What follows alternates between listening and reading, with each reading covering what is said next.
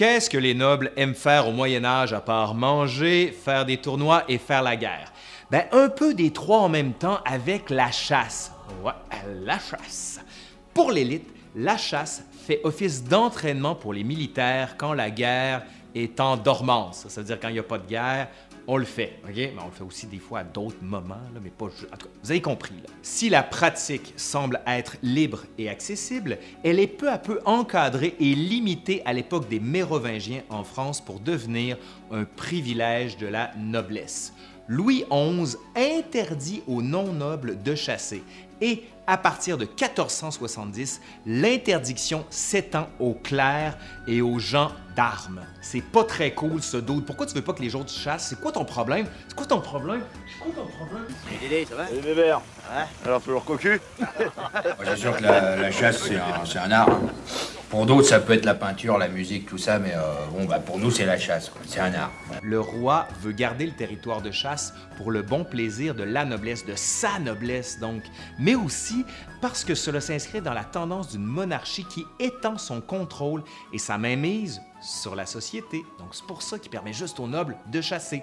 Quand il n'y a ni guerre, ni croisade, ni tournoi, ni joute, bien, on continue de faire la guerre. Mais aux animaux, elle devient un avatar de la force publique et naturellement, tous les puissants s'y adonnent, de Charlemagne au roi anglais William II qui meurt lors d'une partie de chasse à 1100, en passant par l'empereur du Saint-Empire romain germanique, Frédéric II, au roi de France, Louis XI. Bref, tout le monde fait de la chasse, tout le monde, vraiment tout le monde. En fait, les rois, là, vous avez compris, puis la noblesse. Allez, aujourd'hui, à l'histoire nous le dira, la chasse. Ouais, mais la chasse à l'époque médiévale, vous avez compris, OK?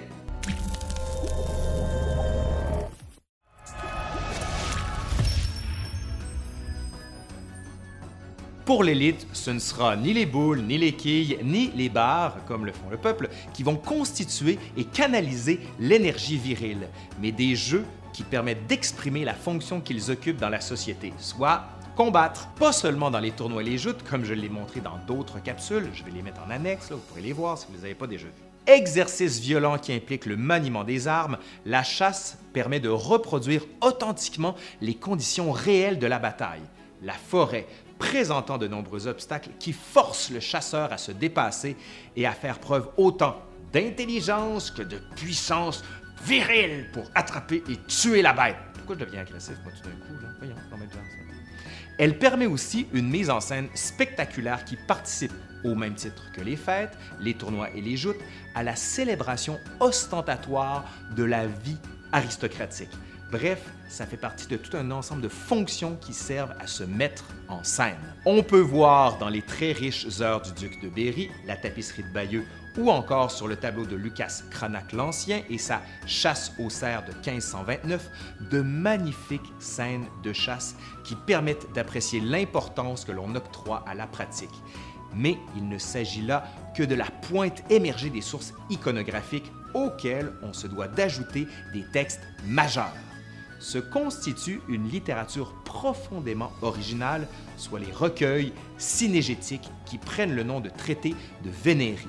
Un des premiers manuels connus est La chasse doucère, dont l'auteur nous est inconnu, mais qui date environ de 1250 quand même. hein. À la même époque, nous relevons aussi le De arte venandi cus avibus, soit de l'art de chasser au moyen des oiseaux, écrit par nul autre que l'empereur Frédéric II. Oui, celui dont on a parlé là, il l'a écrit pour son fils Manfred. Je deviens comme ça tout d'un coup? Bref. Suivent deux véritables chefs-d'œuvre, soit le livre des rois Modus et de la reine Ratio au 14e siècle d'Henri de Ferrières, gentilhomme normand, et le livre de chasse de 1387 de Gaston Phébus, comte de Foix et vicomte de Berre, dédié à Philippe le Hardy, duc de Bourgogne. La forêt est ici le cadre essentiel des chasses. Elle devient cet espace symbolique qui devient la chose du roi. C'est le régime juridique des forestats qui s'impose, soit le droit de chasse des souverains ou suzerains.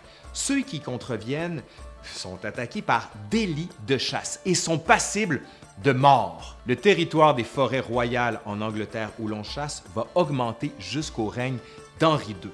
Les paysans qui trouvaient une réserve de bois pour se chauffer, l'espace pour les activités pastorales pour les porcs, les chevaux, les bovins, ou encore un espace de travail pour les bûcherons et un refuge pour les braconniers et autres marginaux, seront encadrés par une législation qui prévoit des peines extrêmement sévères. Toujours en Angleterre, sous le règne d'Henri II, toujours lui, les gros chiens qui vivaient à proximité des forêts royales, parce qu'ils risquaient de chasser le gibier royal, devaient être amputés pour n'avoir que trois doigts de chaque patte. Et sous Henri III, être vêtu de vert dans la forêt était alors associé à un camouflage et donc était interdit dès 1225. À quoi ça ressemble une chasse à l'époque? Mais alors que l'aurore apparaît, les nobles s'avancent sur le seuil du palais, les chevaux se cabrent et restent bien alignés.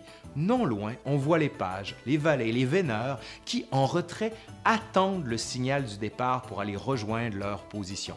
Une foule d'invités s'assemble pour venir observer et louer les chasseurs. Le rituel des sociabilités est un facteur essentiel à la pratique. Oh, mais attention! Arrive le roi! Les portes s'ouvrent, puis les chasseurs prennent place sur leurs chevaux, ils sont en chasse. Mais sauf que la veille, les veneurs avaient méticuleusement préparé le terrain en isolant ou en détournant les bêtes vers les endroits voulus. À partir du 12e siècle, l'arbalète remplace l'arc, qui lui-même avait détrôné la dague, la lance et l'épée, alors utilisées pour les sangliers. Une fois le cerf abattu, les chiens se ruent sur l'animal.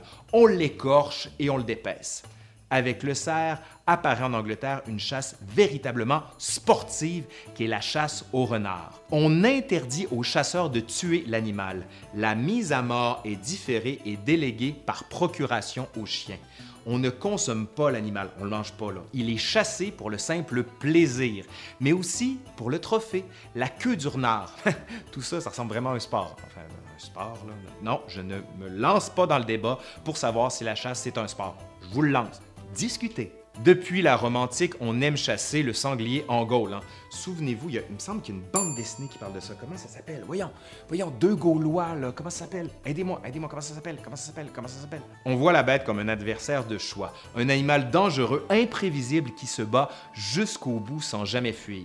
La plupart du temps, il est nécessaire de descendre de cheval pour affronter la bête au corps à corps, car si les chiens isolent le sanglier, ils ne le tuent pas. Non, non, non. Le cerf est peu chassé au début. On le considère comme faible, chétif et sans intérêt. Il ne présente pas les qualités auxquelles l'homme doit se mesurer. On qualifie d'ailleurs de servi, soit cerf en latin, les soldats sans courage. Les Germains, cependant, considèrent que le combat avec un ours ou un sanglier est un rite de passage essentiel pour tout jeune homme. Pourtant, dans les traités de Vénérie du 13e et du 14e siècle, on ne parle plus du tout du sanglier comme une proie, le cerf est dorénavant le gibier par excellence. Cela s'explique par le fait que la symbolique du sanglier va grandement évoluer au cours de la période. Le discours chrétien stigmatisant l'animal comme étant une créature du diable. Ben oui, on l'associe à des vices et à des péchés comme la saleté, la gloutonnerie, l'intempérance, la lubricité ou la paresse. Le sanglier va même jusqu'à devenir à lui seul l'incarnation des sept péchés capitaux symbolique que le cochon reprendra plus tard. À l'inverse, le cerf gagne en popularité. Les pères et les théologiens chrétiens en font un animal pur, vertueux, l'associant même à l'agneau ou à la licorne. L'animal devient donc le plus recherché et le plus représenté dans les images de traités de Vénérie. Les véneurs cherchent alors une sorte de bête lumineuse qui posséderait les caractéristiques idéales, soit un grand cerf avec des poils bruns et blond, le ventre bien tombant et de grosses touffes de poils dessus, une croupe large, de grosses fesses blanches et hautes, une queue courte et un gros cou et bien en chair. Hein? la fauconnerie se développe dans le sillage de la chasse. Les traités de chasse comprennent souvent une section dévolue au dressage des oiseaux de proie, faucons notamment. La chasse au vol devient un signe de supériorité sociale qui se charge d'une riche symbolique.